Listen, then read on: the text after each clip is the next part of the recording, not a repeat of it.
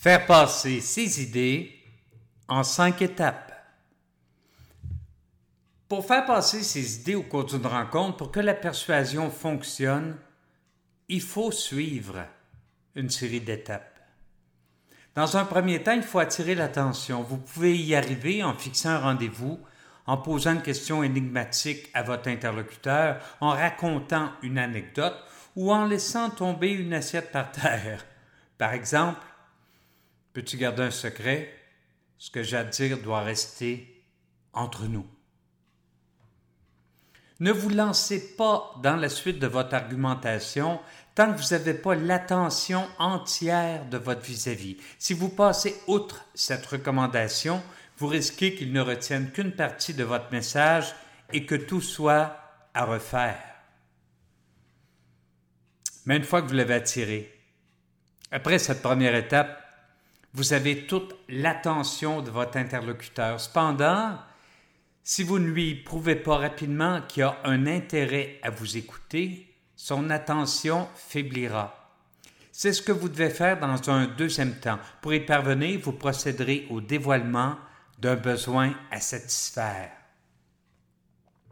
Il faut ensuite expliquer comment les besoins tout juste révélés peuvent être comblés. De cette façon, vous communiquez l'image d'une personne qui ne vit pas la tête dans les nuages et qui ne se nourrit pas de rêveries. Ici, il est impératif que la logique prime. Attirer l'attention de son interlocuteur est la première étape, mais cela ne suffit pas à faire passer son idée. La projection. La quatrième étape consiste à provoquer chez son vis-à-vis une projection dans l'avenir. Il doit déjà commencer à ressentir les bénéfices promis à la deuxième étape. Vous utiliserez pour y arriver des mots dépeignant la réalité future que vous entrevoyez.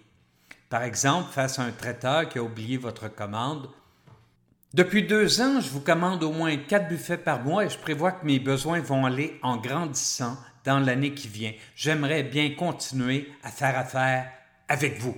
La cinquième étape consiste à pousser votre interlocuteur à l'action alors qu'il est toujours sous le charme de l'image que vous avez dessinée dans son esprit à l'étape précédente.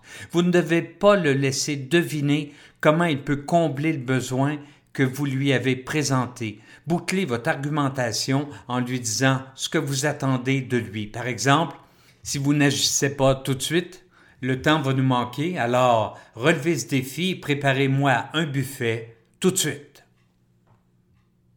À la suite de cette cinquième étape, votre cible est prête à s'engager.